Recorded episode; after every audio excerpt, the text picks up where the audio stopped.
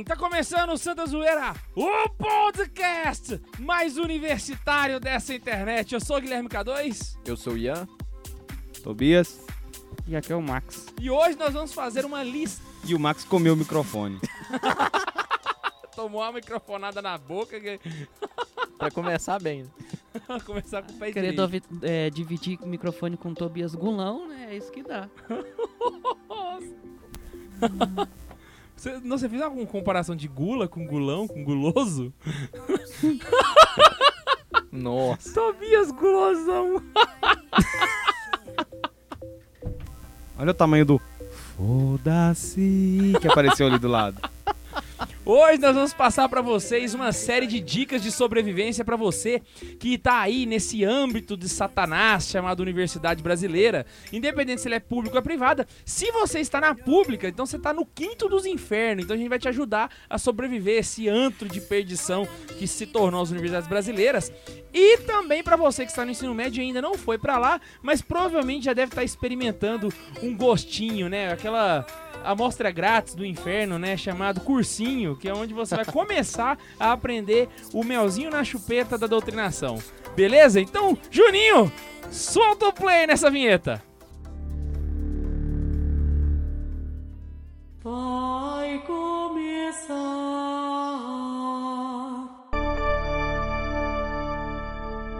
a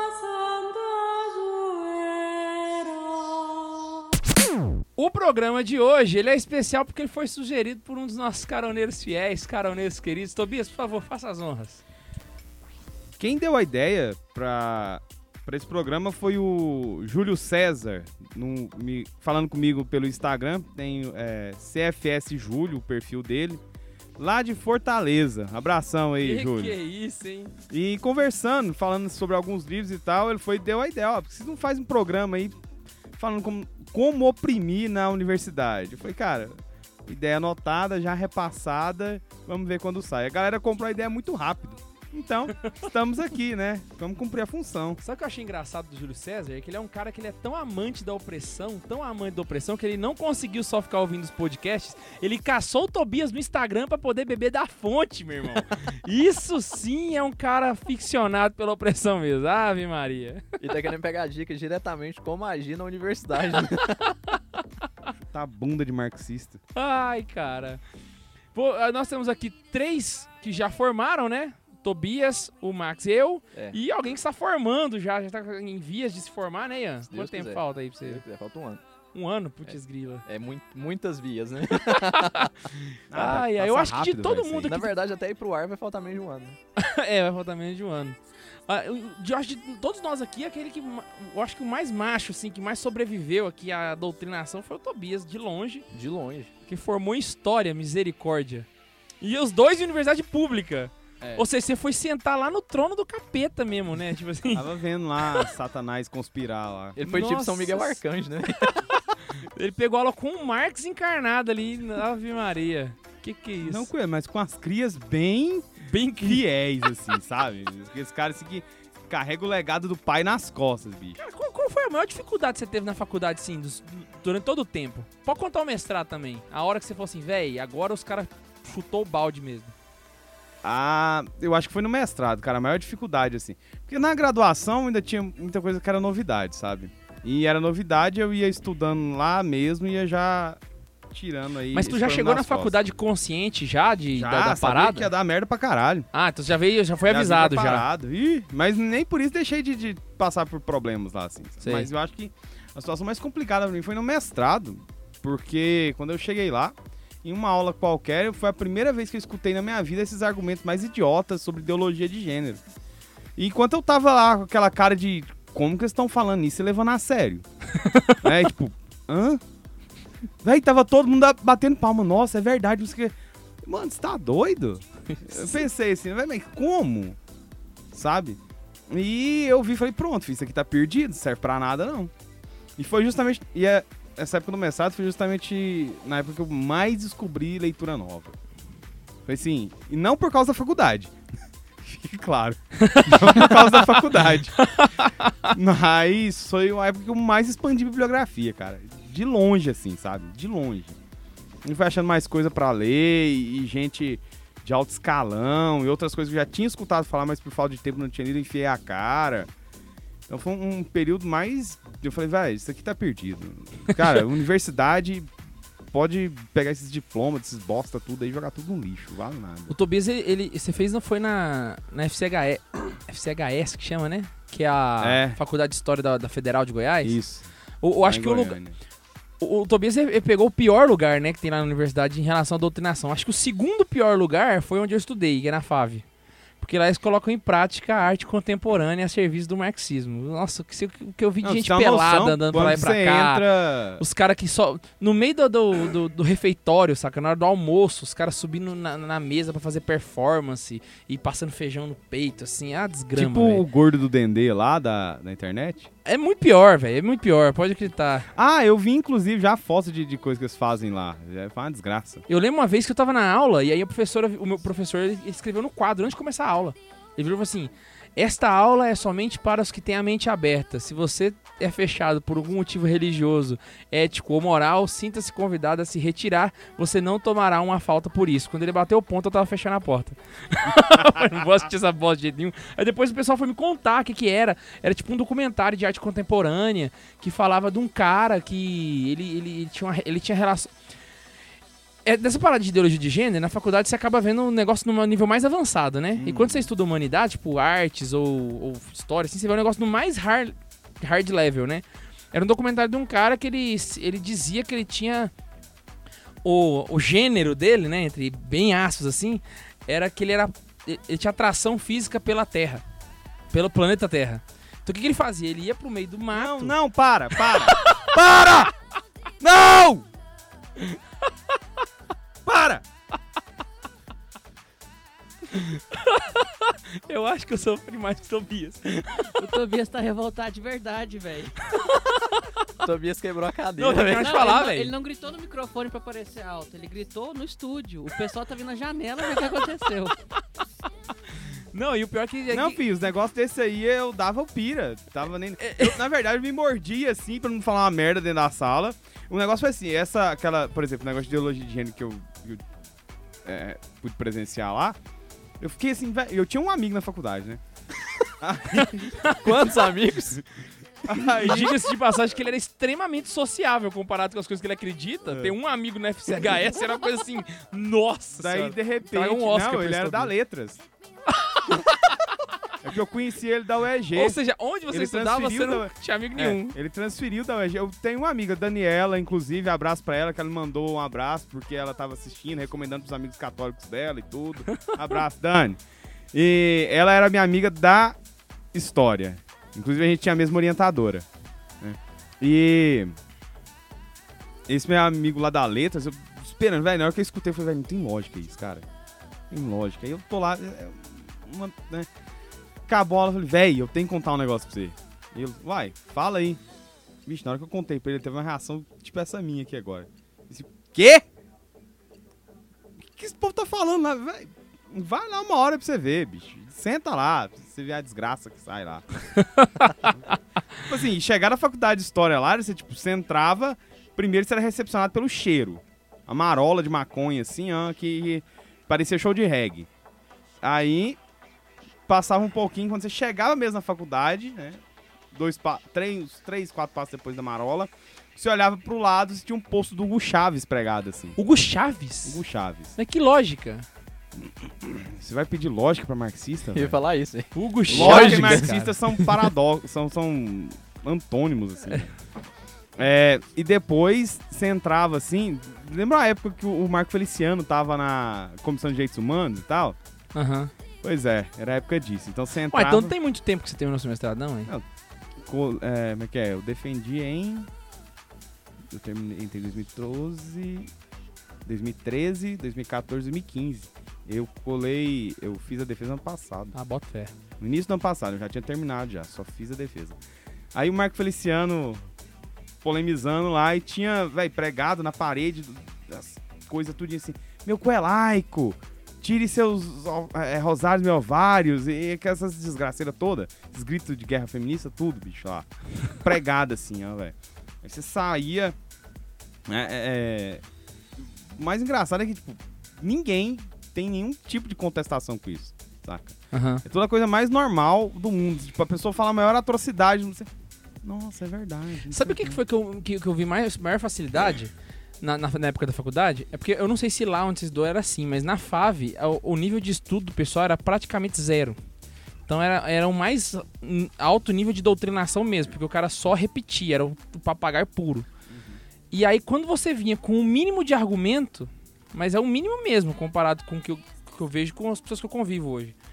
Mas um mínimo de argumento com três, quatro citações de autores era o suficiente pro cara calar a boca, ficar com raiva de você, mas não ter coragem de te achincalhar. Então eu, eu vi nisso uma, uma abertura grande, saca? Pra eu poder falar algumas coisas. Então, tipo assim, o pessoal não gostava de mim, o pessoal não, não tinha coragem. Eu lembro uma vez que eu participei de uma.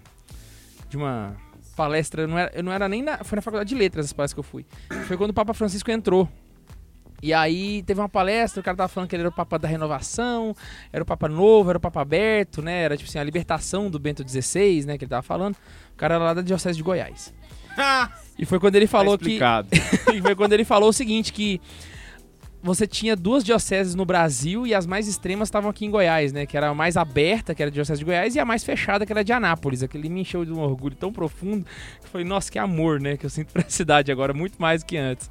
E aí eu lembro de eu fazer uma pergunta pra ele, porque ele virou e falou que a Papa Francisco seria agora a grande chance de se colocar em prática o Concílio Vaticano II, porque João Paulo II e o Bento XVI não tinham feito isso. Aí eu fiquei, eu se- buguei, né, velho? Aí eu levantei a mão e fiz uma pergunta, não lembro muito bem qual era a pergunta, mas eu fiz algumas citações a respeito da, da primavera da igreja, que João Paulo II citava, né? E falei da, da, da ideia que os marxistas tinham de se apropriar do Concílio Vaticano II para tentar causar uma revolução interna na igreja. Conforme tinha sido proposto pelo Gramsci, o Adorno, e ele não conhecia nem o Gramsci, nem o, Adorno e nem o Horkheimer. Aí na hora que eu fiz a pergunta ele não conseguiu responder, aí acabou. Aí, aí ninguém mais deu crédito pro cara, saca? E o cara era convidado de uma outra faculdade, sabe? De fora. ele Tava lou- Eu falei, velho, como é que pode o nível de. de, de... O cara que não conhece Gramsci pode morrer, né, velho? Caras- eu acho que se você é marxista, você não conhece Gramsci, sinceramente, velho, se tranca no banheiro e vai chorar, porque você é um merda. Posição fetal. Você É, é um assim, bo- Mesma Eu- coisa de ser feminista e ter 10 filhos, né? É, não vai velho, acontecer, tipo, né, O? Gramsci, eu, por exemplo, eu acho que o Gramsci é obrigação do comunista conhecer, É. velho. Ah, mas tem uns caras que não gostam dele. Eu tinha professor comunista que não gostava do Gramsci. Ah, então ele é mais hard ainda, né? Ele gosta de o pegar em negócio é- arma é, e marighella e pá. assim. Ah, é. Tipo não, é, assim- tem os dois lados, né? É, tem lá esses- na UFG, eu encontrei pessoas muito eruditas, saca? Tinha gente lá que fazia leitura de obras em latim, outros conheciam o grego né, clássico e tudo mais. Só que, no meio dessa erudição, os caras sempre misturavam alguma coisa ideológica muito pesada. Até porque quem é erudito mesmo não aparece muito. O cara estuda, vai dar aula e volta pra casa. É aqueles professores meio escondido. É. E essa galera lá, eles tinham muito essa onda de. Na UFG era muito anticlerical, saca? Era A galera não é toda. ainda, né? né? Não, era porque eu não tô lá, graças a Deus. e uma galera muito anticlerical e que escorava nessa erudição, né? Nesse conhecimento, conhecimento de clássicos, assim, de letras clássicas. E ficavam, né, se pavoneando. Pavoneava demais. Eu tinha uma preguiça desse pessoal. Eu pegava uma. uma... Pavoniano, não entendi. Ficava se vangloriando demais, sabe? Ah, tô ligado. Não, porque eu estudo Homero no original, e não sei o que, e mimimi, e parará, eu sei de tudo. Aí o outro, não, porque eu estudo não sei o que no original. Aí fica muito nisso, sabe? E às vezes você tinha uma aula que os caras paravam a professora pra falar que ele sabia do que ela tá falando, né? E citar uns cara é, em latim só pra. Pô, tô foda, entendeu? Tinha muito isso lá. Mas eu não cheguei a ver na UFG, pelo menos assim, durante a aula ninguém ficar fazendo ataque ao cristianismo. Saca? Ah, eu Porque cheguei a ver. Eu, cheguei não vi. Assim, de cara, eu vi a professora falar que ela não gostava de religião. Pra ela, ela, ela, ela abominava a religião. Aham. né? Mas passou pouco tempo depois, ela falou: não, mas eu tenho que dar crédito pra esses cristãos, mesmo que eu não goste deles, porque se não fosse eles, nós não teríamos material pra gente estudar agora. Foram eles que preservaram. Ainda tem gente honesta É, nesse mundo. é ela é um né? mínimo honesta. um mínimo de honestidade você ainda acha em algum... Então, e ela chegou a repetir isso algumas vezes, tá? ela tinha, tinha isso. E por ser uma galera, essa galera da, da- das letras clássicas, ela era, ideologicamente, você via que ela era de esquerda. Né? Bem, bem invisível.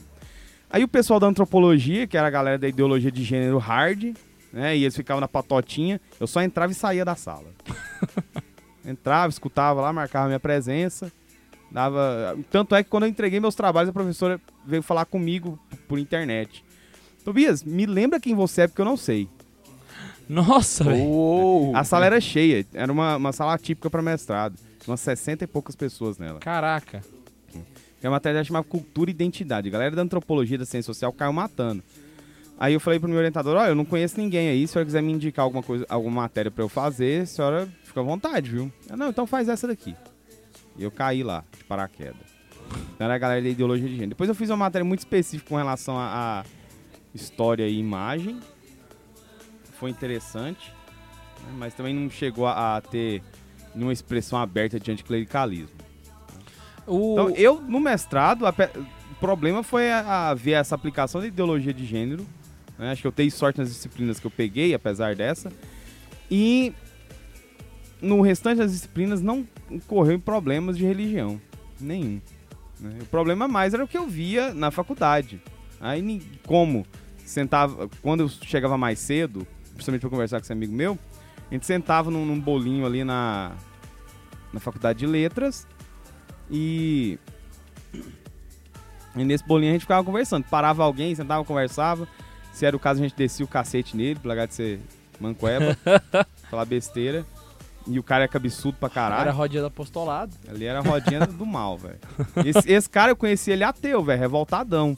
Eu cheguei lá, ele tinha passado por algumas coisas assim na, na vida dele. E já tinha se convertido. O né? avião começou a cair em algum momento, né? Hã? O avião começou a cair em algum É, momento. foi umas coisas dark, velho, colocou ele. Mas assim, ele converteu, né? Protestante, mas já deixou. E o ateísmo dele era um ateísmo muito problemático. Era um ateísmo É. antirreligioso, aquela coisa bem todinho mesmo, sabe? Aham. Ele largou disso. A gente ficava lá. E vinha nego falar besteira, tomava. Um- Uma das coisas que me espantou Eu muito. lembro o dia que tinha duas feministas lá, fi, mas foi engraçado. Vinha com aquelas conversinhas, não, mas você tá louca. Essa conversa de o que homem quer, a opressão das mulheres. Você tá doido? Que o homem faz tudo é por conta de mulher. Pra deixar a mulher mais confortável. Você vem falar isso? O cara faz tudo por conta É. delas. Eu acho que quando, a maior susto que eu tomei quando eu cheguei na faculdade foi quando eu vi que realmente a parada ela era extremamente aberta, sabe? Tipo assim, aberta no sentido de você não ter nenhum pudor. Os caras chegam. Vou usar outra palavra. É muito mais agressivo. Né? Os caras às vezes vão falar pra você na cara dura e a discriminação ela vai ser de fato forte e efetiva se você se opor ao que o mainstream tá mandando, né? Eu lembro uma vez que eu fui fazer uma- uma- um trabalho, esse já foi no meu último período de faculdade. E eu, eu tinha um professor que, inclusive, até conhecido do Tobias, que inclusive gosta muito do Tobias. E eu fui fazer um É trabalho da verdade, velho. Vocês estão achando que é ironia, não é não. fui fazer o trabalho dele, aí a gente tava projetando uma, uma cápsula, que era uma cápsula que ele tinha uns dispositivos luminosos e de visuais e auditivos, que eles iriam causar um efeito de droga sem a pessoa usar a droga, saca? Aí a gente tava começando a projetar, começando a fazer, e o professor virou pra gente e falou assim, beleza, e quais drogas vocês já usaram? Aí eu virei e falei assim, eu nunca usei nenhuma não. Aí ele, como assim você vai fazer uma parada que que- e a ideia da cápsula era exatamente as pessoas não usarem as drogas, entende? Ter a experiência que a droga causa pra mostrar o lado ruim que ela tem. Não, você não pode fazer isso se você não usar droga, não. Olha o seguinte, você tem até semana que vem pra usar essa, essa e essa. E era pesada, velho. Ele passou, era, o que eu me lembro era êxtase, LSD. heroína e maconha. Ele passou a maconha primeiro pra poder. Aí vocês têm uma semana. Aí eu virei e falei assim: e se eu não fizer ele? Então você vai ter que abandonar o trabalho. Aí eu abandonei. Aí a gente foi fazer sobre mensagem subliminar. Aí a gente foi pro outro rumo. Porque o cara me passou foi orientação do trabalho pra usar droga. Você tá ficando louco, velho. Tipo assim, é um cúmulo absurdo, sabe? Aí você foi ouvir fita da Xuxa de trás pra frente. Você vê o tanto que o, o trabalho caiu de qualidade, né? Ela não subiu, né? Entre a Xuxa e o Exas, eu acho que eu fico a Xuxa. Cachucha. Mas na graduação eu, eu tive sorte, porque na graduação chegou uma galerinha muito meio, meio metida a revolucionário, querer ser mente aberta demais, e logo no começo assim queria dar umas de, de entendido de religião, sabe? Véi, foi duas, três vezes só e parou. Cara, ninguém, o pior é que, tipo assim, ninguém, até as pessoas que estudam religião, não sabem nada, velho. E principalmente quando você fala de igreja católica. É. é um conhecimento extremamente raso. Uma das coisas que, que eu comecei a perceber foi quando eu entrei no cursinho. Eu achei que no na faculdade ia ser pior, mas lá no segundo ano, na verdade nem no cursinho, no segundo ano, eu comecei a experimentar. Sabe por que que é? No cursinho, só que esse professor é revoltado com a vida, É, que não conseguiu nada eu, mais. co- eu comecei a Aí brigar- foi pro cursinho. Aí tá indo pro cursinho e tá puto, revoltado, então eles, ó. Eu comecei a brigar com os professores de história, foi no segundo ano do ensino médio. Aí eu comecei brigando no segundo, no terceiro, aí eu quase fui expulso do cursinho no, no ensino. no- no- eu quase fui expulso do cursinho, né? No, no cursinho. Do cursinho. É óbvio, né? Numa vez que o professor de história, escuta essa, Tobias. O professor de história virou e falou assim que o conceito de Santíssima Trindade ele tinha sido composto, né? Depois da do paganismo romano. Porque o conceito de Pai, Filho e Espírito Santo veio de Júpiter, fulano, Beltrano. E aí foi construído isso depois. Aí eu levantei a mão, né, pro professor. Eu falei assim, ó, professor, eu não sou um cara muito expert, né? Eu tô no cursinho. Mas se você for pegar elementos clássicos, como por exemplo Gênesis 18, em que Abraão conversa com três anjos, onde ele se refere a eles como Senhor, né, usando Kyrios, ou você tem, por exemplo, o primeiro, os primeiros versículos onde Deus fala façamos, né, sempre no plural, já são os primeiros indícios de que a Santíssima Trindade de- existiu desde o princípio. Aí o professor deu uma travada, né, porque eu acho que ele nem sabia que estava no plural no Gênesis, nem conhecia Abraão, né. Essa é clássica, né, do Gênesis. Aí ele deu aquela travada e falou assim: Eu não vou tentar responder, não, porque eu sou professor de história, eu não sou de teologia. Aí eu falei: Então dê aula de história, não de teologia. Aí eu fui parar no- na diretoria, só que era pra, pra eu ser expulso, porque no cursinho você vai expulso de primeira. Aí foi quando eu virei pro diretor e falei assim: Olha, é o seguinte, o cara me ofendeu minha fé, eu tava defendendo ela, você vai ter coragem de mandar embora? E o diretor era religioso. Aí ele me liberou dessa, graças a Deus, eu consegui terminar o cursinho depois, mas. Foi, você vê o tanto que a doutrinação ela começa desde cedo, né? O anticlericalismo, o anti-igreja, Segundo o ano, né? socialismo começa já no 16 anos, você tinha 17. 16, 17 ali, você- você já começa a experimentar o que vai ser a faculdade, saca? E a pressão é muito grande, velho, pra você mudar. Inclusive, era muito fácil quando eu chegava na faculdade. Porque quando você chega na faculdade, os primeiros meses, né, você começa a ver o pessoal do jeito que eles vieram no ensino médio. Do jeito que eles são mesmo. Aí foi e um tal. diferencial que eu tive, velho. Porque assim, eu vim de escola pública de interior, Uhum. Pirinópolis, Goiás. Não é lá essas coisas. Tinha seus méritos, Você formou escola. lá em Pirinópolis, em história? mas sempre estudei lá. Só Você pra só facu- mestrado que você foi. Não, faculdade eu fiz aqui. Eu Ah, mudei sim. pra cá pra estudar. Aham. Aí eu passei no vestibular e vim pra cá. E o tempo inteiro eu estudei em escola de interior. E eu tinha ficado quatro anos depois de terminar o ensino médio sem estudar. Aí eu entrei na UEG. Bota fé. Caramba, ficou 4 E- anos? Quatro anos. Foi um tempo, foi dois anos que eu fiquei enrolado por conta do exército. Não que eu servi, mas por conta de não tirar a carta. eu fui pra tentar servir, passei um ano só por conta disso, não consegui. E depois fiquei, enrolei mais um ano pra pegar reservista, que tinha que ir lá em Uhum. Brasília pegar. Eu me alistei lá. Uhum. É, depois eu voltei, fui tentar um vestibular de música na UFG, mas no meio do caminho eu desisti. Seria um curso bom, porque lá a galera é meio clássica. É. meio- Mas eu não quis justamente por isso, lá. porque eu não. Eu não, nunca tinha tido contato com instrumento clássico. Porque não queria jogar pérolas aos É, porcos. e tinha que fazer a prova prática, né? E eu não, não conhecia instrumento clássico. Só Você queria estudar elétrico. Rhapsody, né? Você queria É. estudar era Sleep Keyboard. Slipknot. Aí depois eu estudei, antes de ir pra UEG, eu fiz um ano do curso de pedagogia na União Evangélica. Aí no quarto, né? É bem broxante, não? Cara, isso é Demais. literalmente Mas jogar é sem aos Nada contra porcos, velho. os pedagogos, Tinha mas é um 63, cursinho que eu acho que eu 63 nunca. mulheres e eu na sala. Ele era o rei do camarote, né? Mas- Mais ou menos. sim. Tinha, tinha, tinha seus problemas, né? Porque vai entender isso aí tudo de mulher falando. Você não consegue entender. Você, É. você escolhe nichos assim, ó. Você não consegue. Uma sala de aula normal, eu consigo, por exemplo, prestar atenção em muita gente. Agora lá não, era só mulher. Mas eu buguei agora. A gente começou a fazer um programa de como ser opressor na universidade por causa do Tobias e eu descobri que o Tobias fez pedagogia, velho. um na ano Uni lá. Evangélica, velho. É. Bugou, velho. Aí eu estudei um Ai, ano lá, ai. depois eu fui pra UEG. Quando eu cheguei na UEG, eu vi que o, o nível dos alunos que estavam entrando com o meu era muito diferente. Eu olhei assim, os caras usavam uns termos, umas coisas que eu não conhecia, velho. Ah, os caras estavam mais avançados que você. Ele era do interior de Perinópolis. hein? Aí eu parei assim e falei, velho, não dá. E como eu tinha mudado pra cá, eu não tinha emprego, o que, que eu fiz o primeiro ano de faculdade inteiro? ficava, assistia a aula, depois terminava a aula e ia pra biblioteca. Aí terminava a aula umas 11, 11 e pouco, eu ficava até uma, duas na biblioteca. Depois voltava pra casa. Tirava um descanso, comia alguma coisa, daí até o final da tarde mexia um pouco na internet. Antes de dormir ainda estudava mais, pro outro dia da, da faculdade. Então foi essa rotina, assim, o primeiro ano de faculdade inteiro. Aí depois quando terminou, eu falei, não, agora eu já alcancei os caras. Aí eu não parei, aí eu continuei. Saca? Até hoje ele tá dando volta nos É. caras. Aí eu continuei. Tá Então, dando assim, mas já retardatário no- nos caras. Mas já no primeiro ano, depois que eu comecei esse, esse esquema lá, e a maioria com conhecimento relacionado à religião, eles eram muito, muito baixos. E eu via que eles não estudavam mate... A maioria não estudava direito o material que os professores passavam. né? Então, como eu tinha essa. Eu já peguei de cara essa disciplina, pra poder fazer as coisas, então eu já chegava com material que eles não tinham lido. Em alguns casos. Em outros casos, eles liam, mas dava bobeira. Alguns, né? Não todos. E os mais revoltadinhos se davam umas bobeiras. Os marxistas, eles, eles estavam em qual Sempre. grupo? Marxista, é- marxista é o tipo de aluno que perguntou pra uma professora de medieval: Professora, foi na Idade Média que construíram os castelos na Europa? Nossa. Os marxistas é do tipo que vai pra aula, mas só que não vai pra aula. Eles só vão lá, pega a chamada e vai fumar maconha na É. porta. Mais ou menos Vai isso. Mas o patriarcado. é, eu acho que É. não tinha maconheiro assim, é, vet- é, tão true Aberto, assim. Na assim. minha sala não, mas nas outras salas tinham. Aí o que acontece? Logo nos- nas primeiras vezes que começaram a falar besteira de religião, eu já tinha ali já um- uns amigos que eram. Dois que eram religiosos, um que. Já tá- conheci o Neiva já nessa época. Não, o Neiva entrou no meu último ano de faculdade. Ah. Daí. Último, no segundo ou no, ter...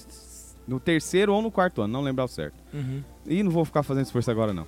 Daí, o... eu tinha um grupo de mais dois amigos católicos, um que era ateu e a gente converteu ele nos quatro anos de faculdade. Caraca. E um que ele era aquele católico catorto, progressista, daquelas, daquelas dioceses de Goiânia. É aquele, Aquela eu sou católico, mas... É, sou católico mas. Mas hoje em dia ele já tá melhor, já tá quase um quase católico de verdade. Quase Beleza. E juntavam, né, a galera pra levantar uma polêmica sobre religião, assim, fi, era, foram umas três, quatro vezes só, saca? E até professor teve essa, esse freio, assim. Porque falava uma besteira, É latada.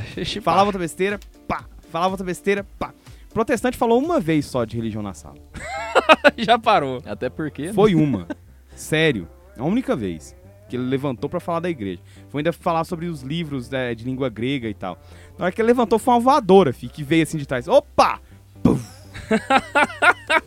Ali E a gente já tá vendo onde é que surgiu o nosso aí, as da tipo, opressão. teve...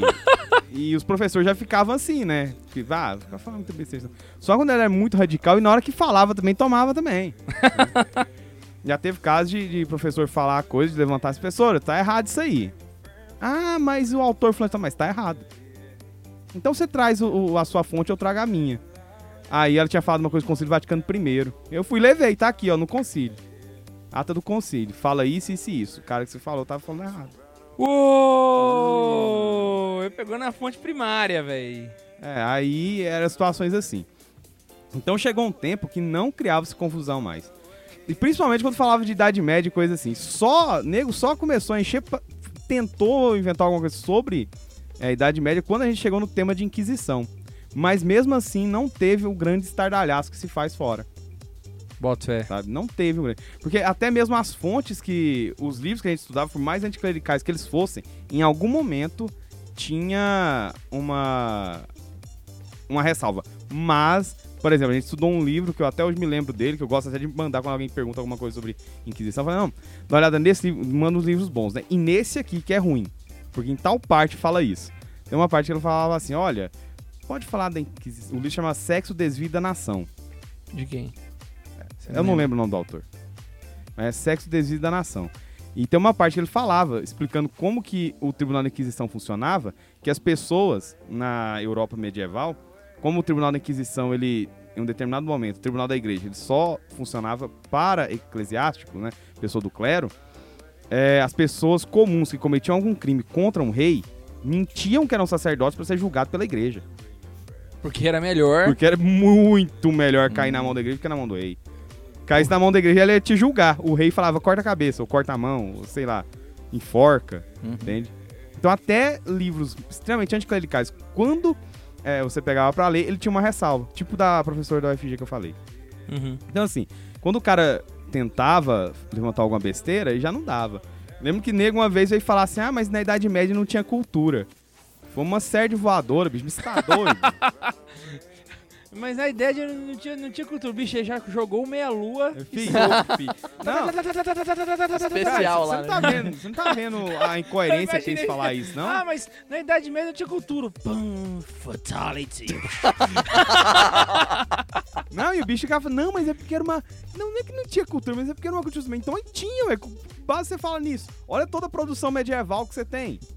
É um Olha tudo que surgiu na Europa, que foi no período medieval. Você fala que não tem cultura? Você tem algum problema? Me mostra alguma catedral construída do século XVIII pra frente que foi igual às da Idade Média. né? É, sabe? Era umas coisas assim. Que não tá precisando parado. reformar já agora com menos de 100 Mas anos. O iluminismo já fez alguma coisa assim? Mas aí o que acontece? Beleza, né, velho? Por conta dessas coisas assim, e porque eu também não. Mesmo com essas situações polêmicas assim, eu nunca criei inimizade direta, assim, sabe? Conflito direto com ninguém. N- Nunca surgiu conflito direto, assim, com relação à minha pessoa. Então eu conseguia eh, trocar ideia com todo mundo. Com os, marx... os metida marxista, na verdade queria só arrumar um jeito de pegar uma bolsa mais fácil. Com a galera do Não Tô Nem Aí. Com a galera que era. com a galera crente. Com, com o pessoal que era catorto. Foi né? passando ó, o rodo da peneira Era um na cara geral. ecumênico, né? É, ali eu era ecumênico, velho. Tipo eu assim, era ecumênico, tá vendo? e, Agora tipo eu liguei assim, o botão da opressão e foda-se. E se algum deles, por um acaso. Agora eu sou de Santa Zoeira. E se algum deles, por um acaso, falar. Ai, Tobias, você tá falando muita coisa assim, não devia, não sei o quê. Eu só vou lembrar que eu tenho o histórico de todos os e-mails que eu enviei pra sala com trabalhos que eu tava ajudando todo mundo a fazer, os que não fez. Então eu posso usar contra qualquer um. Pronto. Todo mundo Todos. tem um rabo preso. Em duas. A minha sala inteira tem o rabo preso comigo. Todo mundo. Acabou, filho. Quem é que vai discutir? Não vai mais. Tá vendo como eu era uma pessoa muito amada? Até Por quem não isso- gostava de mim tinha que gostar. Por isso que eu falo, eu acho que muitas vezes a igreja hoje ela perde por causa da falta de conhecimento dos católicos. Com certeza. Se os católicos Tinha tivessem uma- o hábito de estudar sempre, cara, não, não, não tinha. Não, não tem como, velho. Não, e eu vi gente como. de matriz católica deixando, assim, a, a prática da fé virando catorto. Já Virando era, né? Evangélico, virando Virando cator... ateu. Evangélico não, já vi ateu. Eu já já vi vi, virar virar evangé... já vi virar ateu e viado. Ah, mas é, evangélico não foi o caso. Engraçado como você vê que as pessoas mudam, né? Geralmente as pessoas não têm costume de estudar, eram a que a gente mais percebia que mudavam depois da faculdade. Começava a faculdade, era aquela pessoa normal, ouvia as- conversava normal, era de boa. Passava seis meses de faculdade, mano. Já rasgava as roupas, pintava o cabelo de azul, fechava a cara, ficava com aquela cara de. Gótica suave, É, e. puta revolts com todo mundo. Começa a assistir filme francês e começa a fa- falar. Entende do- porra nenhuma. Leu, sei lá. Bota um livro do Nietzsche de braço do baixo. Não leu Exatamente, nada, não leu nada, mas tem o livro. E cita Tem o um livro do Nietzsche e acabou, mano. É isso aí. E o, maior, o, o- mais alto nível de intelectualidade que esse cara teve é porque ele assistiu a Amélie Poulain. Nossa, tô com isso na cabeça, O cara velho. assistiu a Poulain, ele acha filho. que ele é... Pô, E agora, pra cult, vocês cara. me julgarem aí, eu não gostei de Amelie Polan. Valeu, falou. E aí veste aquela camisa da Laranja Mecânica e sai na faculdade. Pô, assistir Laranja Mecânica é muito bom. E é isso, velho. Então, assim, tinha uma- a galera estudava, saca? Tinha uma galera que estudava na minha sala, né? Eram bo- bons, bons alunos, inteligentes, tinha uma turma assim. Agora Você chegou a outro- conhecer, Tobias, na faculdade, algum marxista que de fato estudava? Não, Pra estudar mesmo, Não. assim. não, não, não. Que Tanto é que meus colegas... ah, eu tinha uma colega marxista, pra variar, morava em setor nobre de Goiânia, papai, né, super bonado, não sei o que, foi fazer história. Não era só lá o Tobias Gulão, interior de Goiás. Não, tava né? muito bem na vida, Tomava graças a banho de Deus. cachoeira. Tudo, tudo que ela tinha, velho, era de grife, saca? Tudo, da mochila ao tênis, camisa e não sei o quê. E a o menina só- Gregório do Vivier da É, faculdade tipo do isso. Tobias. E a menina, ela era extremamente marxista. Foi a que perguntou sobre os castelos medievais na Europa. Então, ela não sabia de nada além de marxismo. Entende? Tanto Ou é seja, ela não sabia nada. tinha aulas, cara, tinha aulas que ela ficava boiando assim eternamente. Aí quando o professor deu uma matéria, a gente foi estudar alguns autores marxistas mesmo, num- numa matéria de teoria da história, você passa por todos os autores da antiguidade até a modernidade. Então, um dos, um dos bons professores que eu tive, inclusive. Né, Um ótimo professor. Um, um homem muito inteligente e como professor também era muito bom. Ele passou, né, por várias escolas de pensamento e chegou na- no marxismo. Foi a única vez que eu vi essa menina falar, dentro de uma aula de teoria da história. Tipo assim, a gente teve um ano de teoria da história, né? E a Sol participou quando chegou. E ela, não, um ano, um ano, depois a gente teve mais meio ano. Ah, então foram três semestres. É. Mais ou menos, quando sai o. Então, tipo assim, eu falo um ano porque era disciplina de um dia todo, saca? Aham. Depois o outro é porque era só metade Ah, do dia. fé. Então a gente teve teoria da história 1 e teoria da história 2. Ela só falou no ano de teoria da história 2 quando falou do marxismo. Foi a única vez. E no que ela falava, todo mundo falava, que já conhecia o material.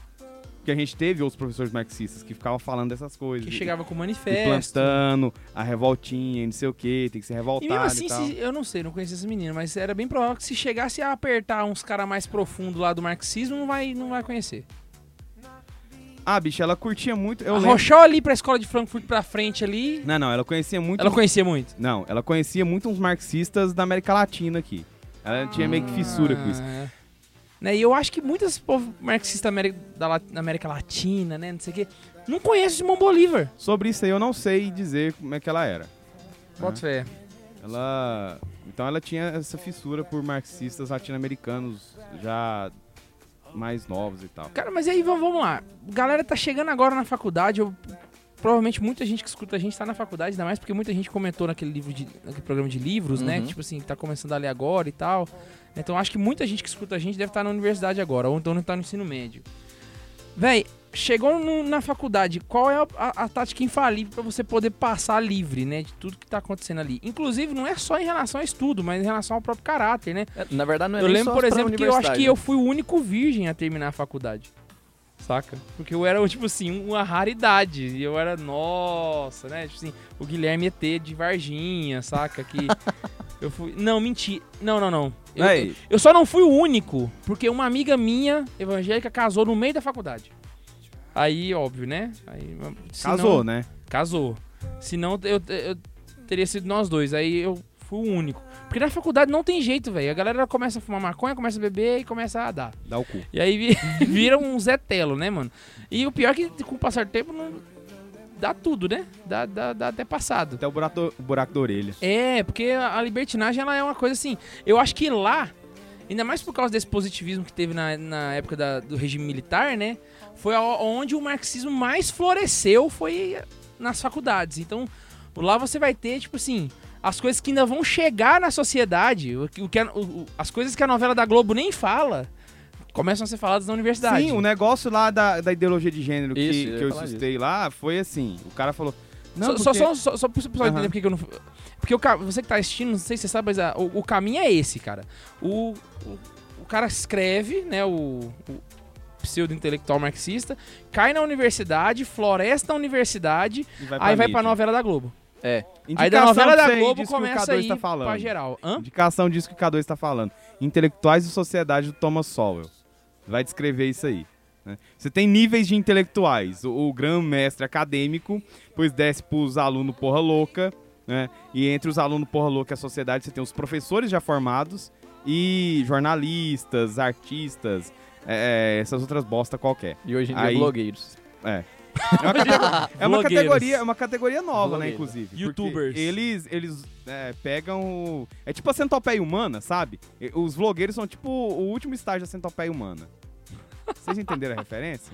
Entendi essa- a peça. Nojenta, não é? Mas, É, Ainda enfim. mais eu sendo vlogger, eu tô me sentindo assim meio. O vlogger, ele, ele tem essa Mas coisa. a carapuça não serviu. Amém. Então, assim, o, O Max não, não veio até agora pro programa. né? ele- Até o agora Max ele chegou. pegou meu relato do peregrino russo aqui e tá futricando. O o Max ia É falou o eu- nome dele e acabou. E foi, foi Sumiu. peregrinar na Rússia. Comeu o microfone e acabou. E eu trouxe o, o Peregrinos Russos porque foi um livro que eu li na faculdade. Durante a faculdade. Então por isso que eu trouxe pra, pra pensar. O negócio, por exemplo, que o K2 estava falando. Eu. Do tempo que eu escutei falar na, univers... na faculdade, a primeira vez que você não deve falar pra mulher grávida.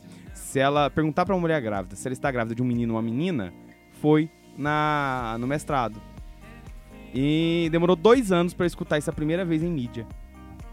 Você vê a parada primeiro na universidade, Hum, depois Eu fiz, cair. Teve um eu delay fiz o, gigante o delay, assim, saca? Eu vi aquilo, aquilo me marcou, assim, falei, pô, como se fala, né? É homem ou é mulher, não importa. Um tem a Né? torneirinha, o outro não tem a Não tem que se torneirinha. cortar também, filho. Todas as células do seu corpo vão dizer que você é homem, tá? Não, não adianta.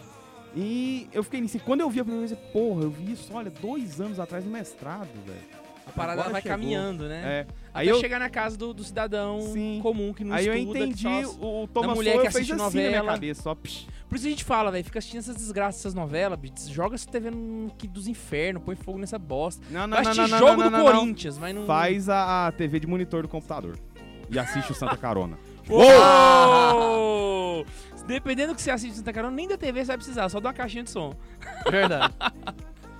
Mas e tá- é, voltando aqui pro K2 falando, o que que você deve fazer quando você entra na universidade? Mas isso aí é o que eu ia falar, né? Não, não só pra universidade, né? Que ele o tema do programa que o menino perguntou, como ser opressor na universidade, né? Claro, de brincadeira e tudo, mas isso é uma coisa que não serve só pra universidade, mas pra vida toda, né? É. A universidade é só um, É um ponto, microcosmos né? É, ali, a né? pergunta dele é muito fácil de responder. Véi, não tem a menor possibilidade de você ser um opressor na faculdade se você não estuda, velho. Exato, é aquilo que você Se você falou não outro sabe, dia. se você vai debater com um esquerdista e você perde esse. Porque é, é aquele negócio, você vai debater com o esquerdista, você não pode nem sequer cogitar começar a discussão se você não tiver plena certeza que você vai acabar com ele na discussão. Você tem que saber tudo que você tá falando, você tem que dominar o assunto que tá, que tá rolando, saca? Você tem que. Então, se você não tem essa, essa capacidade, uma, uma dica que eu dou também pro pessoal é o seguinte: aí é uma dica meio de guerra já quase, né? Você nunca discute com alguém que tem um microfone na mão. Nunca. Porque a pessoa ela tá de- detendo o poder ali. O microfone é um instrumento de poder. Falei igual um esquerdista agora, né? Aí, O Max disse que agora vai participar do programa. Ele anotou aqui que livro que é, disse pra ele onde ele compra, ele vai vir- participar com a gente. o, mar- o, o microfone é um instrumento de poder. Então nunca discuta com alguém que tem um microfone na mão. A não ser que você tenha certeza que você vai acabar com ele em uma só fala. Porque se você não conseguir acabar com ele em uma só fala, quando ele voltar a voz pra ele, ele não vai deixar você falar de novo. Então quando você, você tem que estudar e saber mais que seus professores. Porque você tem que deixar, você tem que saber a ponto de conseguir fechar o assunto numa coisa só. É aquilo que você falou outro dia, né? Não seja um, um aluno, seja um estudante. Exatamente, você Né? tem que estudar, você tem que Isso pra vida, né? Não seja um aluno da vida, seja um estudante da vida. É, porque o, o aluno, ele, pega, ele engole o que o professor fala e, e no PT. Esse é o ponto. Na hora que a gente tava Agora- vindo pra cá, foi o que eu pensei. Porque a primeira vez que deu ruim, assim, pra mim, foi no ensino médio. Porque eu nunca acreditei no professor. Desde quando uma vez, quando eu era pequenininho, lá a pessoa falou uma merda e eu descobri que ela tava errada. Isso, isso foi lá no, sei lá, quarta série, por exemplo. A professora falou uma coisa lá e tava errada e eu não acreditei nela mais. Foi, inclusive, na aula de religião. Ela falou que achava errado aula de religião na escola católica. Ela foi falou assim: é a única coisa que eu acho errado na escola. Véi, eu não lembro que série que era pra me falar precisamente, mas isso faz muito tempo. Acho que era quarta, quinta série. Ela falou assim: "A- única coisa que eu acho errado na igreja católica é que a leitura é sempre a mesma, todo ano. Tinha que mudar a Bíblia pra você ler depois, né? Eu fui e pensei, velho, não é assim, né? Não é nunca. Eu pensei, não, pra você ler o, o evangelho todo, você vai levar uns três anos ali, que tem, tem ano A, tem ano B, tem ano C na liturgia. A mulher não conhece liturgia. Na época nem eu não conhecia também. Mas isso eu sabia porque o padre já tinha falado uma vez, na homilia, e eu acho que eu tinha visto isso na minha catequese. Não vou dar os créditos pra minha professora de catequese, porque eu não tenho certeza se foi ela que falou. Mas eu acho que me falaram isso na catequese também, que a liturgia toda passava o evangelho em três anos.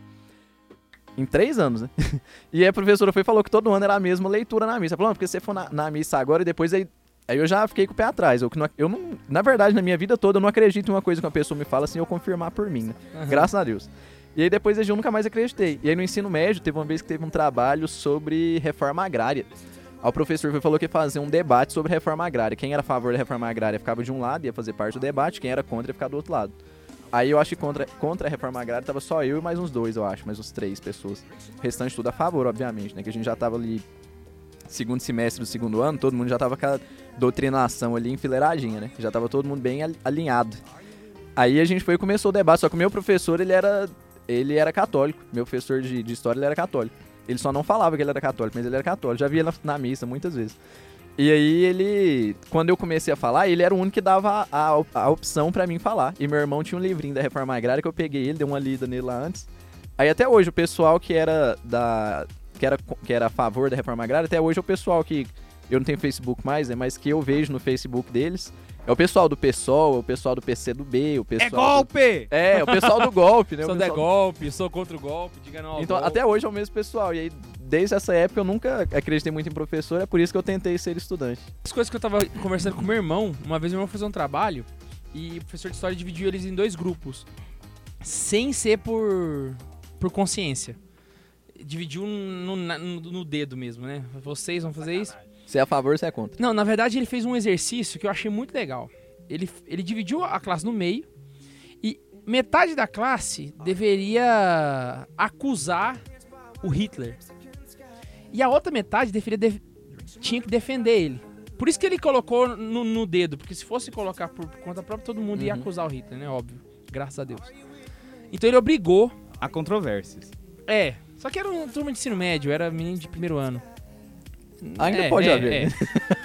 E aí, ele, o João chegou desesperado lá em casa. Assim, como é que eu vou fazer isso? Não tem jeito de fazer. Eu vou perder esse trem, vou passar vergonha, esse negócio vai dar errado. E aí foi lá quando eu falei pro João Vitor. Falei olha, lá vocês vão pegar algum livro? Não, vai ser só debate. Eu falei, então sempre é possível ganhar num debate. Porque o discurso, ele não tem o, o poder da verdade. O discurso é sempre discurso, saca?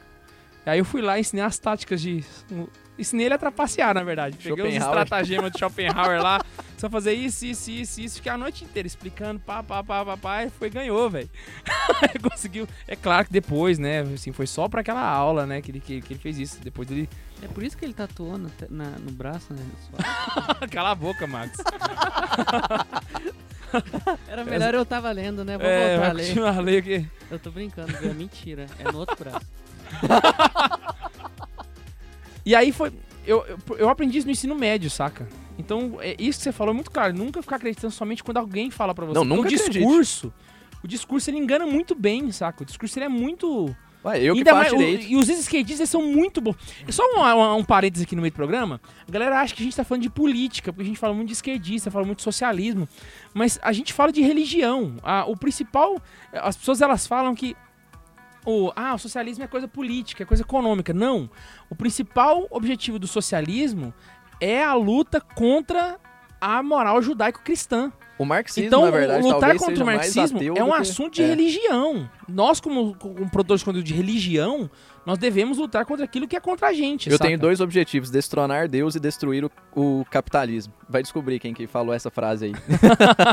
E engraçado que destronar Deus tá antes. Destronar Deus primeiro. E com Exatamente. isso, destru- destruir o E capitalismo. marxismo tá também porque eles infiltraram na, na, na igreja católica, né? Não, eles infiltraram exatamente pra isso, pra conseguir Sim. esse negócio. E aí, se você não conhece isso. Gramsci, velho, desculpa, você não vai, você vai da discordar de teologia mim da a vida inteira, Não, mas se, se você não conhece Gramsci, não conhece um aluno do Gramsci, chama Sou Alinsky, não sabe a quem o Sou Alinsky dedicou a- o livro dele, que é aquele... Rules for Radicals. Isso, é, como que é a tradução dos radicais? É, guerras pa- é, regras para radicais. Regras para radicais. Você não sabe pra quem que ele dedicou o livro, você, você tá mais perdido Primeiro história. revolucionário da história. O primeiro Pense. revolucionário da história. É, adivinha quem que é. Mas é o primeiro da história mesmo, assim, o primeiro do primeiro, lá no primeiro, tá beleza? Você não, não tá ligando. Aí o que acontece? Os caras acham que a gente tá falando de política, a gente não tá falando de religião. E não, isso isso é pura religião, a gente tá defendendo a nossa fé.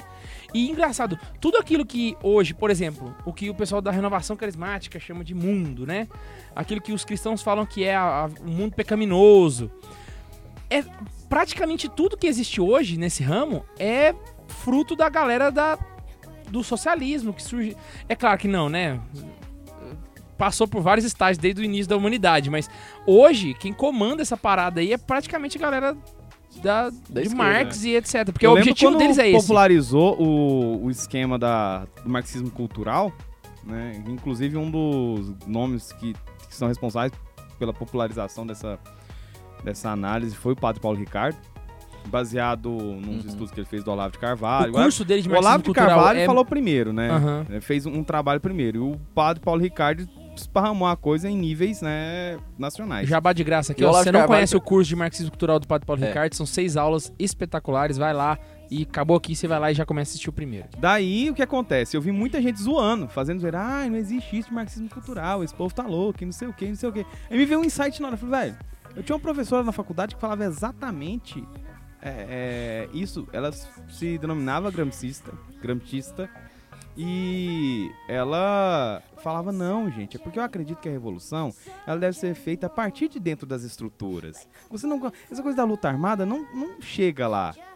Não vai conseguir, né? Então você tem que ocupar os espaços, você tem que fazer é, a educação uma arma, você tem que mudar dentro das igrejas. E ela falava isso, na maior boa vontade cara limpa do mundo. Aí eu ficava, velho, ficava assim, velho, você tá viajando, né? Aí quando rolou o, o, o esquema do marxismo cultural que saiu, virou midiático, eu, porra, velho. Aí nego criticando. Não, mas a, a fulana falava disso na, na aula. Não, a primeira vez que eu vi alguém falar de Gramsci, a primeira vez que eu vi esse nome Gramsci, é absurdo, né? Mas foi o Jean Willis no Big Brother. Uma vez ele tava no paredão, e aí o Pedro Bial foi conversar com ele, e ele falou isso. Ele falou assim: Eu tô aqui no, no, no programa porque eu quero destruir as estruturas por dentro. Igual Gramsci disse. Ele citou Gramsci no, no paredão do Big Brother. Eu falei, Sério? sério? Tem esse vídeo, você consegue encontrar muito fácil. E eu acho que não sei Obrigado, se eu não vou ver porque eu tô sem dinheiro pra pagar quimioterapia. Inclusive foi ele que criou o termo paredão também, né? Só um adendo. Ah, Tá sabendo, né? Eu não sabia disso não, hein? Antigamente eu assistia, antes de começar Aí, a como estudar. que era o nome antes? Eliminação, sei lá. E aí, a primeira vez que eu vi foi, foi com ele, saca? E a lógica, se for ver a história dele, tipo, ir pro Big Brother, ganhar dinheiro, depois virar deputado, é exatamente aquilo que tá nos tomos de cárcere. Ele, pelo menos com o Gramsci, Mas ele tem ele não sido tem coerente. futuro, não. Hã? Ele não vai ter futuro, não. Não, graças a Deus, né? Eu espero que não passe dessa Vai ter um legislatura. deputado Maximiliano que vai Se só você for ver como é que as coisas acontecem. Você tem, por exemplo, aconteceu agora, né? A, a votação lá na, na Câmara, teve aquele caso lá do, do Bolsonaro, tá todo mundo descendo o pau no Bolsonaro. Eu acabei de datar o programa de novo, todo programa a gente data, então pronto, né? E tá rolando essa discussão. Ninguém falou do deputado Glauber Braga que dedicou o voto dele pro Marighella. Marighella, exatamente. Que era o cara que arrancava a perna, de, que mutilava cara vivo, que escreveu um livro e disse que o terrorismo é uma das ferramentas que não podem ser revogadas para o revolucionário, que é o cara que falou que dentro das, das estruturas, de- da- das formas de ação, uma das coisas que eram imprescindíveis era o, a- o ataque a hospitais e escolas, né? E aí, pra você ver o tanto que é, é um jogo de poder, né? E, e a gente sabe de que lá tá o poder hoje em dia. E, e essas coisas acontecem, elas começam na universidade. A, a- a universidade é onde nascem essa- essas porcarias e pra onde elas vão depois, né? Que aí elas vão pra Globo, vão pros John Willis, vão pras câmaras. Até antes da, da Câmara dos Deputados mesmo. Ela começa. Desculpa aí, Tobias, tentando puxar umas três Pode, vezes. pode e- terminar aí. Até, até mesmo antes da, da própria política. Antes de chegar no Congresso Nacional, as merdas acontecem primeiro na universidade. Então, quando as pessoas vão pra lá, elas têm que ter consciência que elas estão ali na fonte da, da porcaria, saca? Por isso que eu falei que é o quinto dos infernos, né? O mais fundo dos infernos. Porque Ali é ali que- tipo. Você sabe aqueles vasos sanitários de. de rodoviária?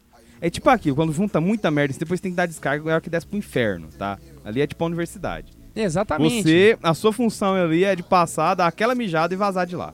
É.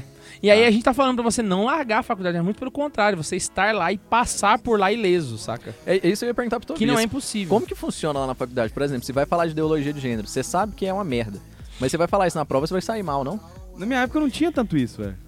Quando Porque eu, a tenho curiosidade disso hoje. Eu tenho curiosidade de ver. não tinha, Por não exemplo, se eu, por exemplo, se um de nós aqui fosse fazer hoje é, história, né? Não isso sei. não era temática assim de, de Mas ficar eu, não- eu nunca tive quase problema na não- faculdade. Eu tive problema no ensino médio. Mas seu No ensi- funcionamento era contra o do professor. Não, Ele mas- aceitava e dava nota boa? Aceitava. No- se você segurar Não, o... não muito. Não, nem no comigo sim. no Comigo ensino não. médio não. Quando eu corrigi a, a professora lá do esquema do, do negócio do Papa que ela falou errado, a minha nota era mais alta da sala. A minha nota ela baixou. Sério? A minha primeira, a minha primeira nota do, do bimestre, na- do ano, ela foi a mais alta da sala.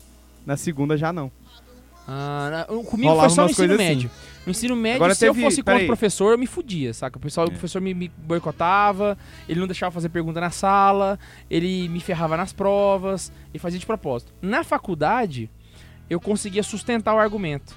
E aí eles, como era um curso meio... O design gráfico, embora seja uma área do design, ele é um curso muito técnico, Uhum. né? Então, se você é a favor ou contra o professor, não interessa desde que você cumpriu a tecnicidade do, do projeto. Exatamente, pra mim era mesmo Então, quando pra eu mim, estudei na UEG, passava. Eu estudei na UEG, eu fiz um curso de exatas, então foda-se, né? Tá certo ou tá errado, ele não vai mudar o 2 mais 2 ser 4. Exatamente. Teve uma outra professora também que eu discuti com ela feio. E assim, de, de falar pra ela, não, professor, tá falando uma coisa que não é verdade. Isso foi por conta dela ter falado que eu faltei a aula dela. Né? Mas porque eu não tinha faltado, ela tava meio. Ela tinha tido, tido um lapso mesmo de memória. Todo mundo da sala, inclusive, falou, professora, não faltou. Como eu era amigo de todo mundo, né? Cara, vieram me defender. Não, professor, não faltou, não, o senhor tá enganado, não sei o quê. Aí eu né, tive essa discussão com ela. Depois, como eu sabia que ela pegava no pé do cara e, reprovava por birra, eu até falei com ela depois, ó, professor, a senhora me desculpe do jeito que eu falei com a senhora. Eu tava nervoso, fiquei nervoso do jeito que a senhora falou comigo. A senhora me desculpe isso aí. Não, não tem problema não. Aquele assim de, você tá fudido? Aí eu falei assim, pronto, né? Ela vai me reprovar. O que que eu podia fazer? Eu já estudava muito, estudei igual um cão. Igual um louco, um tarado, assim, enfim. E eu lembro que eu fiz um trabalho pra ela, né? Me pagaram pra fazer o trabalho pra uma colega, minha, uma colega minha que precisava de nota também. Falou, Tobias, pelo amor de Deus, faz um trabalho pra mim, eu te pago. E universitário é quebrado. Eu fiz. não vou negar. Se prostituiu, Tobias. Fiz, eu precisava comer, ué. Mas você, comer você e não é rico? chefe. Você não é um cara que de Eu sou direita, você é coxinha, rico, né? você é coxinha, Tobias. Poxa vida. Eu não vou nem falar quantas vezes eu já é, feri a mão em lava-jato, lavando carro. Nem os calos que eu tenho na mão de capinar quintal. Com braquiara mais alta que eu. Ah, eu não vou falar isso, não. Esses caras. Aí, eu fiz o meu trabalho, fiz dessa menina, fiz os dois muito bem feitos. O meu eu tirei nota máxima. Ela tirou 0,5 a menos. Caraca. E não tem jeito, você faz a coisa bem feita. Não tem jeito, né? A gente tem o exemplo do Enem, né? É, por isso que eu falei que no ensino o- médio o- o negócio é um pouco mais. O pe- tema foi totalmente o povo achando que era esquerda. Foi um tema não de esquerda, né? O povo esquerdizou o tema. E todo mundo falando. é, teve até piadas que pegaram e falaram: ah, o tema, o- viados, mulheres, feministas falando, vou arra- arrasei no tema e tal. É, lacrei. E com certeza esse lacrei deles era falando a ideologia esquerdista. Não. E eles foram mal. O Enem, eu Saca. acho que ele é o maior, maior projeto de uniformalização do conhecimento no Brasil. Então todo mundo vai pensar igual conforme manda o Estado. Então se todo mundo. Entende? É, eu acho que é um regime mais ditatorial que, É que- que único, tem né? hoje Só no Brasil. prova, né? Todo mundo. Porque, por exemplo, a Faculdade Federal de Ceará, como a gente já citou em alguns programas atrás, estuda Mises. Poderia cair Mises. Fala de liberalismo econômico, podia cair conservadorismo. Se a- eles param a prova e agora tem que ser o Enem, aí acabou, mano. Aí só cai o que o Enem quer que você estude. E o Enem só quer que você estude E, e o religião, Enem só o quer que você. marxismo, né? É, Simone de Beauvoir. Simone de Beauvoir, é, é só isso que tem. Então, esse é o complicado. Deixa eu jogar agora um, um outro é, tema nessa coisa de sobreviver à universidade. Além do estudo, que é fundamental, se for pra universidade, você tem que estudar. Você vai ter que estudar não só o que seus professores passam, mas vai ter que estudar além disso. Principalmente o, É o mínimo. Não, não, não. O antídoto, né? Principalmente o que seus professores não passam. é, né? o antídoto, né? agora- Se você estuda fora da faculdade menos do que você estuda na faculdade, você tá passando um sério problema. É sério Agora isso. tem uma outra, uma outra coisa que é importantíssima de você fazer. Procu- Primeiro, tente encontrar um grupo de pessoas que segue pelo mesmo caminho que você. Isso é importante. Caso você não consiga, aí é uma, uma lástima, mas tente isso. É um- uma situação que ajuda. Segundo, tenha a sorte de conseguir alguém, um padre, um bispo, sei lá o que que for, que possa te escutar durante algum tempo. Não precisa ser um- uma direção espiritual ou coisa assim. Talvez seja melhor se fosse. Mas no meu caso não foi. Mas, e mesmo assim funcionou bastante. Porque eu juntei com esses amigos meus e nós visitávamos. Eu já até tinha comentado isso aqui antes, em algum Uhum. outro podcast já saiu. A gente fazia visitas periódicas ao Bispo Emérito de Anápolis. né? Toda semana, Dom sexta-feira. Manuel Pestana. Dom Manuel Pestana. Se você não sabe quem que é, joga no Google. É, e não, não precisa ser de Anápolis pra conhecer, porque ele era notável no Brasil inteiro.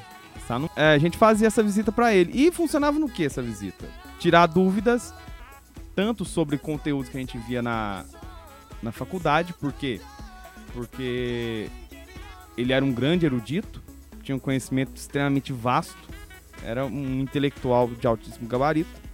Então a gente podia tirar com ele é, dúvidas de questões históricas, questões filosóficas, questões teológicas, a gente batia papo sobre o que tinha sido visto na, na aula.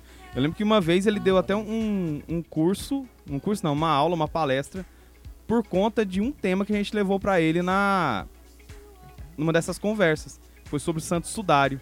né? Então uma professora comentou alguma coisa sobre Santo Sudário na sala e por causa desse comentário a gente levou pra ele, conversou com ele, falou: "Não, mas eu tenho esse livro aqui, ó, tanto de coisa que ele mostra que data o sudário como sendo algo da época de Cristo. tá? A única coisa que desmente o sudário é só o teste de carbono, car- carbono 14. Que foi o feito com restante, com o santo sudário. E o restante de provas que tem nele, como exemplo, pólen de pólen de flores, é, do Tem aquela questão Médio. também, né, que teve um incêndio, Tem eles fizeram um, um remendo na Aham. borda, aí pegaram só o trecho da borda pra fazer o teste. E o sangue que tem, né, tem uma, uma característica específica.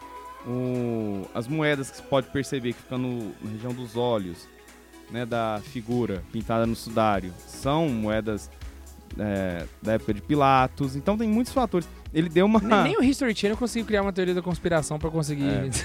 desmentir. Então, Que referência ridícula. tinha isso. né? Tinha esse problema lá do. do a gente via, a gente levava pra ele e comentava. E vários, vários, vários, vários. De coisas mais simples, a gente só rir. E De coisas mais né, complexas, como foi essa do Sudário. Então a gente tinha essa facilidade.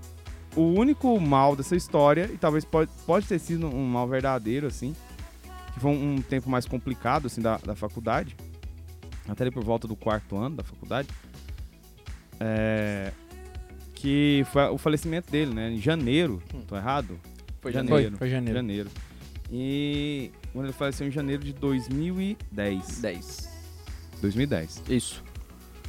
Então, né, a gente perdeu essa, essa grande amizade que a gente fez. Então esse é um, um detalhe que eu digo pra vocês. Converse com, com um sacerdote. Tenha um sacerdote como amigo. Né? Por quê? E se você tiver que escolher entre um santo e o douto, O douto. Nesse caso, obrigatoriamente um eu dobro. já diria Santa Teresa d'Ávila. É, Por quê? Porque o estudo, sozinho, ele pode te levar para um, pra um caminho complicado. Ele pode te aproximando de, de uma de um orgulho, Uhum. né, de uma de uma fé né, rasa, de uma fé sem frutos, de uma fé sem obras, tá? E isso, essa fé é morta. Você vai ter problemas. Por mais por mais consciente que você esteja da sua situação como cristão, a universidade, o meio universitário, tudo isso que a gente já comentou aqui, uma hora ou outra ele vai bater aquele, aquela coisa na sua cabeça. Por que não? Não, ah, é exatamente. E eu acho que o maior exemplo que a gente tem perto da gente, né, é o nosso próprio diretor espiritual, que já é doutor em teologia, dá aula em duas faculdades e ainda hoje tem direção espiritual nos estudos que ele tem para dar aula. Né? Uhum. Se ele que já tá nesse nível ainda tem essas direções espirituais, nós que estamos saindo do curso superior ou você que tá em casa, eu acho que é um- muito mais necessário, né? Eu acho que é o maior exemplo que a gente tem assim perto É. da, da gente, né? Então, pra, pra finalizar já, né, que já passou o tempo, vamos passar rapidinho, igual a gente não fez a pergunta no começo, mas pra o que o K2 gosta de fazer pra fechar com chave de ouro, o que, que é a dica que cada um pode dar, né, de como sobreviver e ser opressor à universidade, ou... Sobreviver e ser opressor, pra mim é um pouco diferente. Porque pra sobreviver, eu sobrevivi tendo muita paciência. Paciência pra caralho. Porque se tu mandar o professor tomar no cu ali na aula, tu tá fudido. Saca?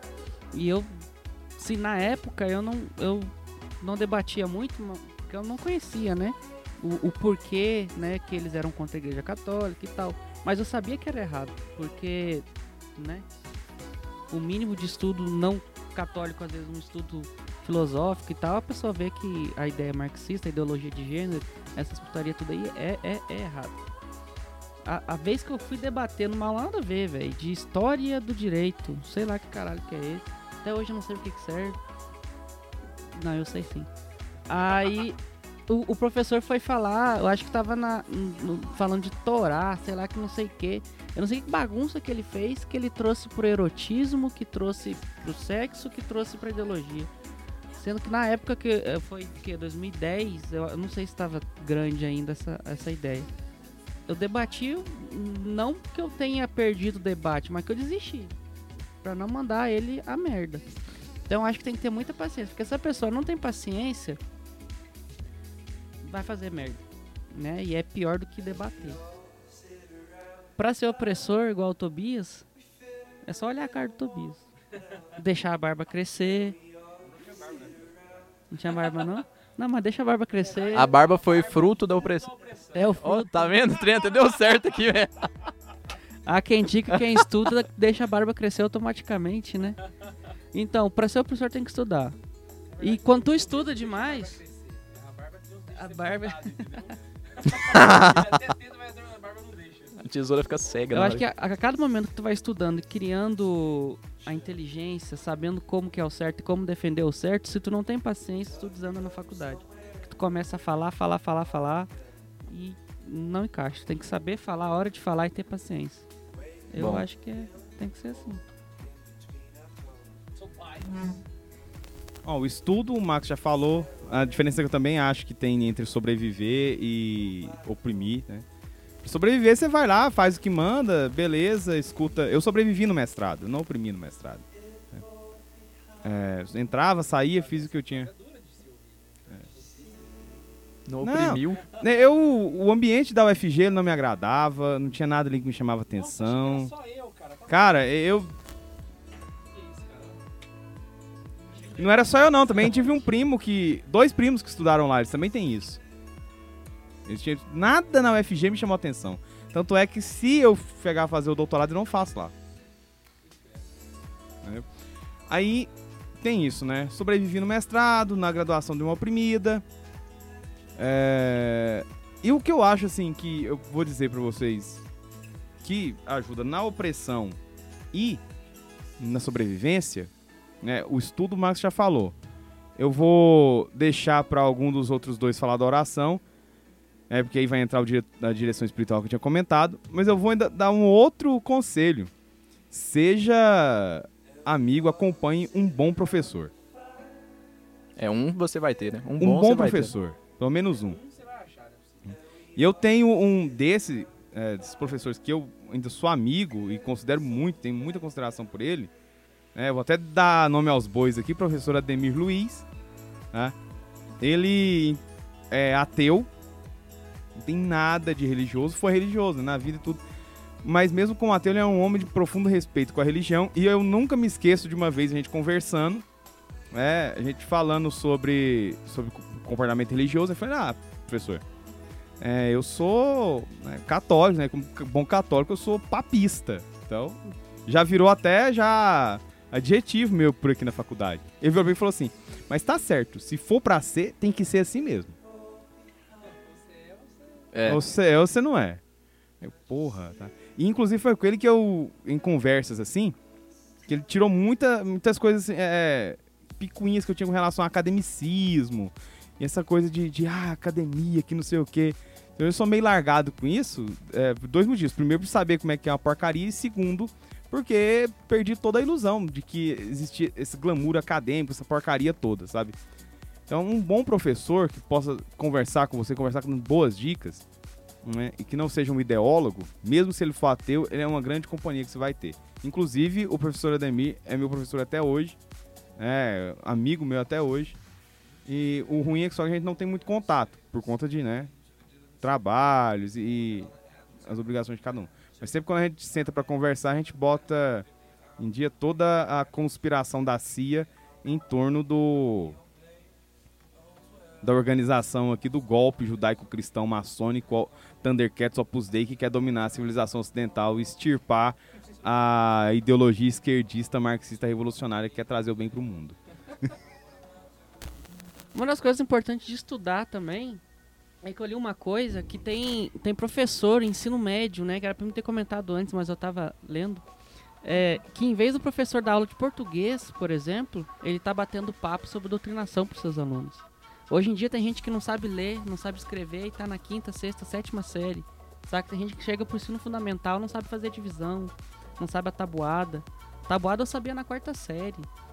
Saca? E hoje, em vez do professor dar aula, ele vai doutrinar. É, Ele não sabe a tabuada, mas ele sabe que o comunismo é o melhor sistema econômico que existe no mundo.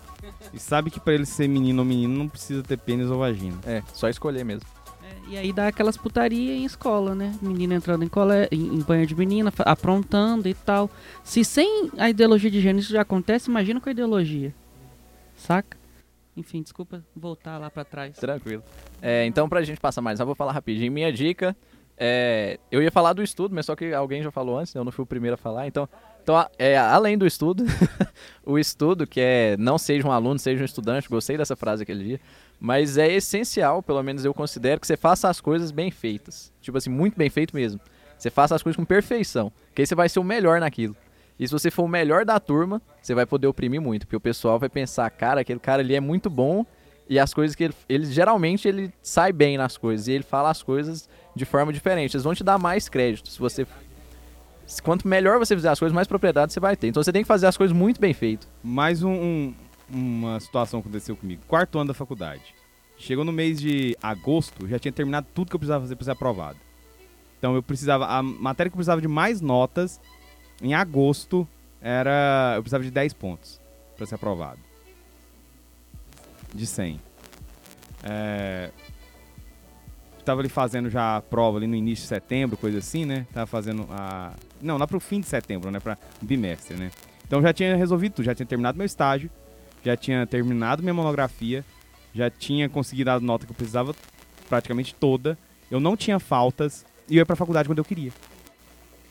Então eu olhava assim, ah, não, essa aula de hoje eu não vou. Por quê? Porque eu já tava aprovado e era uma aula que né, ia ficar escutando abobrinha. Eu falei, hoje eu não vou. Nunca faltei. Aí quando eu chegava na faculdade, tava todo mundo correndo igual um louco. E como, ai, porque eu tenho que pensar, ai, porque eu tenho que fazer não sei o que, ai, minha monografia tá atrasada, não sei o que. Chegou, né, terminou setembro, entrou outro, outubro, eu tava rindo na faculdade. E eu lembro de um calor amigo É. meu, um calor amigo meu falava, Eu, eu, eu Tobias. de uma história minha também. todo mundo da sua turma tá correndo igual um louco e te xinga de cima e embaixo. Ai, só o, o, Tobias já fez tudo, não sei o que, fica aí rindo pra tudo quanto é canto. Eu tenho que correr pra isso. Claro, eu comecei quando tinha que começar. Em mês de julho, enquanto o pessoal tava. Eu lembro que quando entrou o mês de julho, eu já tinha metade da minha monografia pronta. A minha meta é terminar minha monografia Porque, 10 é, meses antes de terminar eu o- cheguei a em fevereiro, começou, começaram as aulas, tinham começado as aulas em fevereiro, eu marquei o dia. Hoje eu começo a escrever a monografia. Eu já tinha fichamento pronto, meu professor, esse professor que eu comentei, né, o Ademir, ele foi meu orientador.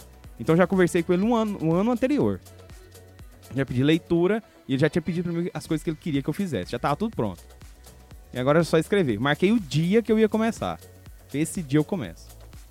Eu sentei, spamei tudo que é material que eu tinha e escrevi. Né, a, a primeiro tópico que ele mandou. Depois que eu terminei, eu li. Falei, não, não tá bom não. Apaguei e escrevi de novo. Né? Aí depois que. Não, agora ficou bom. Mandei pra ele. Então fiz assim até julho, junho, né? Que eu terminei a primeira parte da monografia. A segunda parte eu fiz inteira em julho. Entrou agosto, eu só fui fechar as coisas em setembro. Acabou. Só ia pra faculdade pra cumprir.